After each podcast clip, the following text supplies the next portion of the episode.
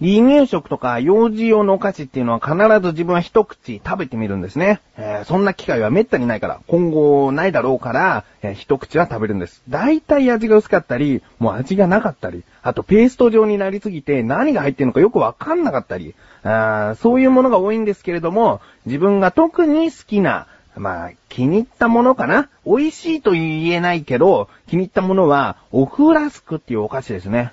えー、名前の通り、オフのラスクなんです。単なる小さめのオフに、その、砂糖みたいのがほんのりかかっているもんなんですけれども、ずっと口の中に入れてると普通にオフなんだよね、やっぱり。うん、だけど、そのカリカリした状態を赤ちゃんは食べると、幼児は食べるというお菓子ですね。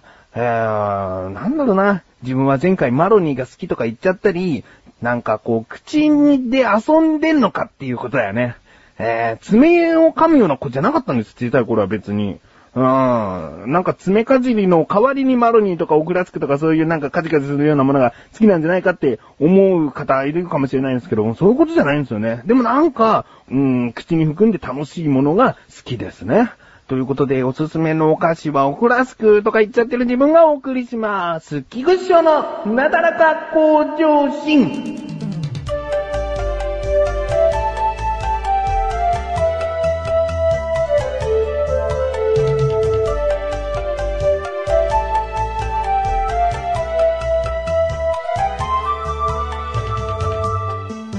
あの、なだらかご女子って毎年バレンタインの前にバレンタインメールをくださいって言ってバレンタインが過ぎたあたりでバレンタインメールを読んでたような気がするんですけれども、今年募集するのをちょっと忘れていましたね。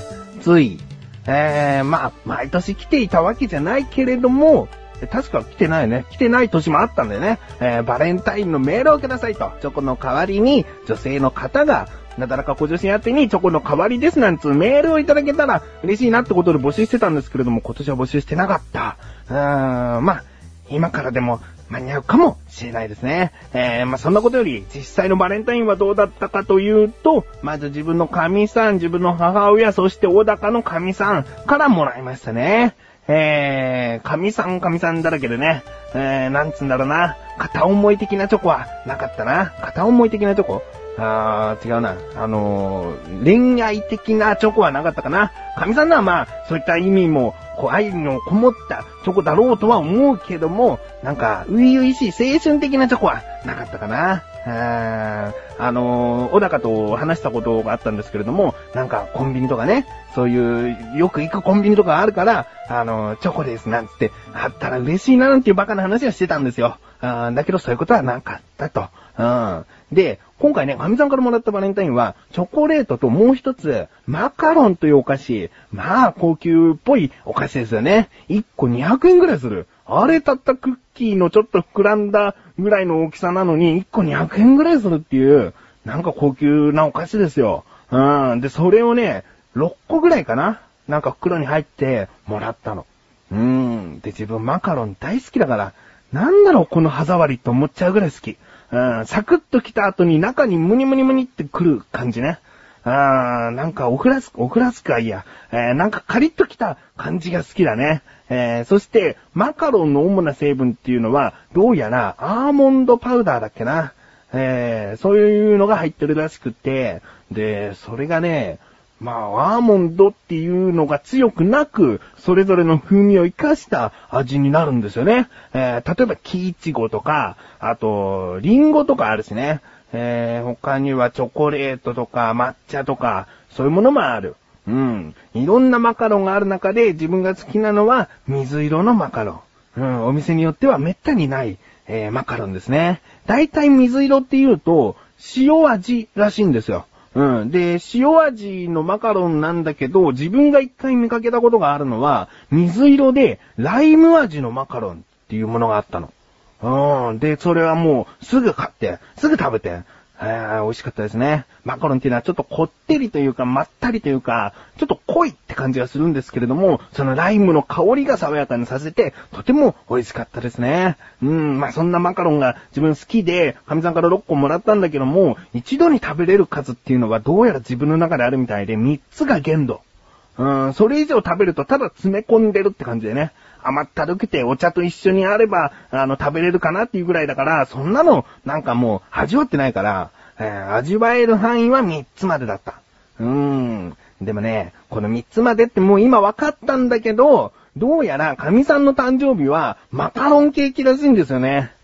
えー、まだ何ヶ月かあるんですけれども、その時の誕生日ケーキはマカロンケーキにするっていう話を聞きまして、で、マカロンケーキっていうのはまあ普通のケーキに横にマカロンがいっぱい貼り付いたケーキだと思うんですね。えー、それはね、ちょっと高いらしいんだけど、どうやら今年それにしてくれるみたい。ケーキを買ってくれる人がそう言ってました。えー、楽しみだな。えー自分の限度は3つって分かってんだけど、そのマカロンをこうたくさん食べれるっていう状況が楽しみでしょうがないな。うーん、まあ、こんな感じでいいですか？今回オクラスクマカロンとちょっとね、甘ったるい話でした。うーん、なんかね、気分がね、あの、あれなんです。これはエンディングでお話しします。小高祐介です。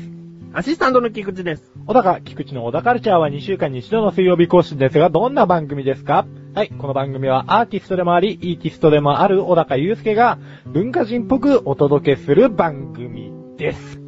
はい。頑張ってください。ぜひ聞いてください。はい。頑張ってください。さようだか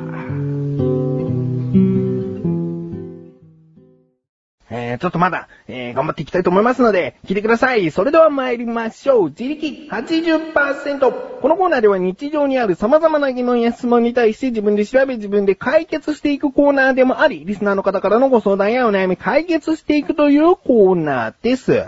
今回の疑問は自分からです。久しぶりかな？自分の疑問。いきますよ。あのー最近ですね、あの、長距離車運転することがございまして、まあ、その間、ネットラジオだったり音楽だったり聞いて、えー、一人だからね、暇を潰しながら長距離運転していたんです。うん。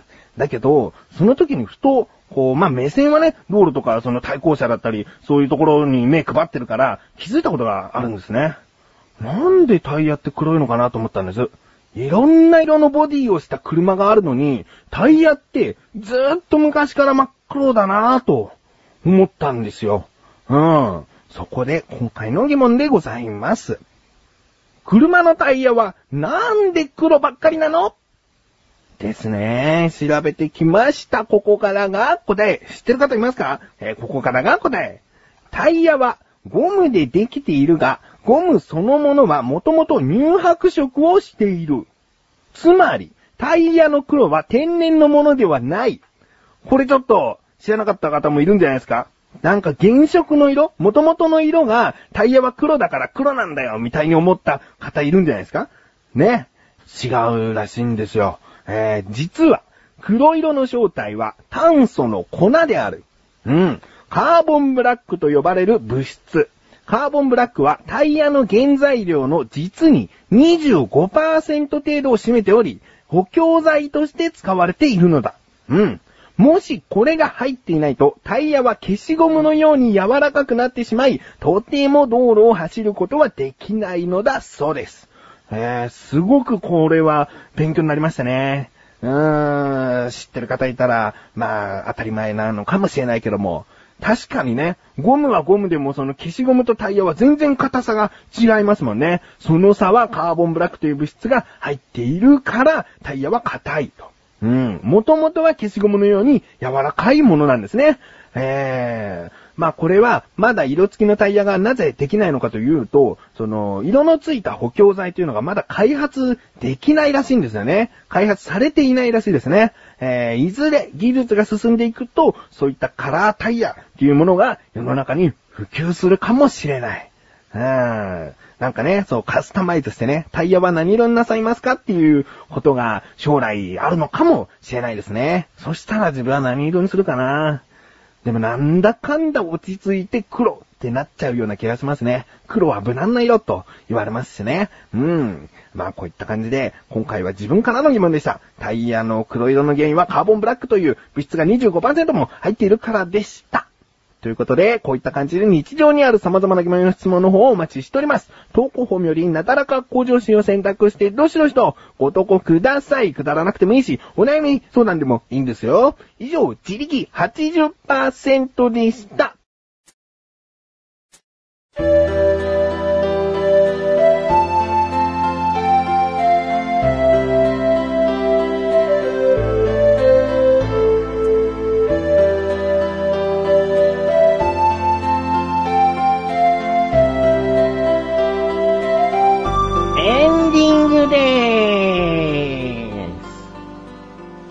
ということで今回ね、ちょっとポロッと、なんか気分が落ち込んでいるというような感じのことを言っちゃいましたがね。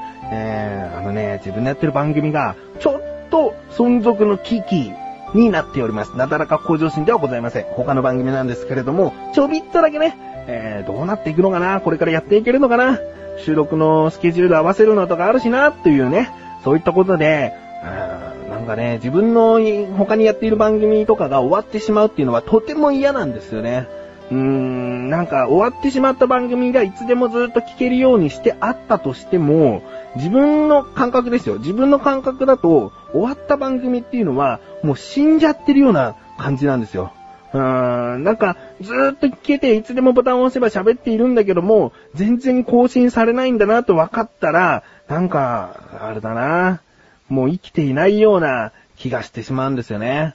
うーん、だから自分の番組がね、なんかどうにか続けていけるようにしたいなと考えている最中での、この収録だったんですよ。収録直前に、ちょっととあるやつからこう連絡が来まして、うーんどうなっていくかななんて話をちょっとしたもんでね、えー気分が落ち込むよバカ野郎つって言ってやったんですけれどもね、どうなっていくか。まあ、前向きに、えーやっていけるんじゃないかなと、えーやっていこうと思っておりますので、えーわざわざこんなことを話すことでもないんですけれども、ちょっと変わっていくことは確定しているので、えー通常通りのことっていうのはできなくなりそうなので、えーまあね、この時期にそういった話があったんですみたいなことはなだらかご上手で言っていこうかなと思ったんです。うん。ということで、えーお知らせでーす。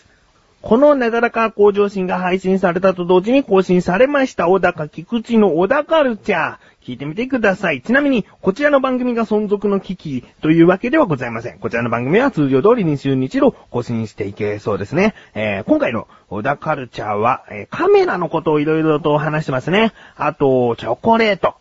ね、あの、バレンタインが過ぎたんで、チョコレートの話なんかもしております。ああ、そうだな。あの、気分がいろいろと、その落ち込んできてって言ってる時に、あえてちょっとオクラスクとかマカロンとか自分の好きな食べ物の話題でなおかつ甘いものなんていうことで話していけば元気になっていくかなと思ったんですけれども、どうかな。まあ、こういう風に喋っちゃったことで、もうそういうなんか気分落ち込んでるんだって思っちゃいますよね。うん。まあ、小田カルチャーではないということは、ですよね。えー、なだらか小女子でも小田カルチャーではないということは、他に自分のやってる番組何があるかなということですよ。そして、あいつというのも、その、わかる方にはわかるんじゃないですか。間がついて最後、ルーのやつですね。あいつが本当に、なんかまあいいことなんだけどね。いいことなんだけど、この活動をしていくにあたっては、ちょっと障害的になってしまったと。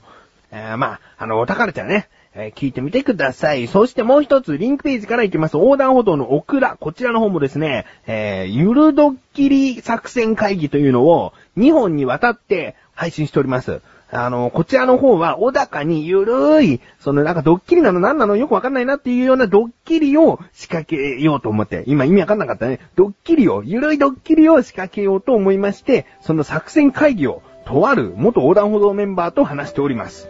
そして、その実践ですね。こちらの方は来週末あたりに配信していきたいなと思っております。小高が引っかかったのか、小高はどういったリアクションだったのかっていうのは来週でございます。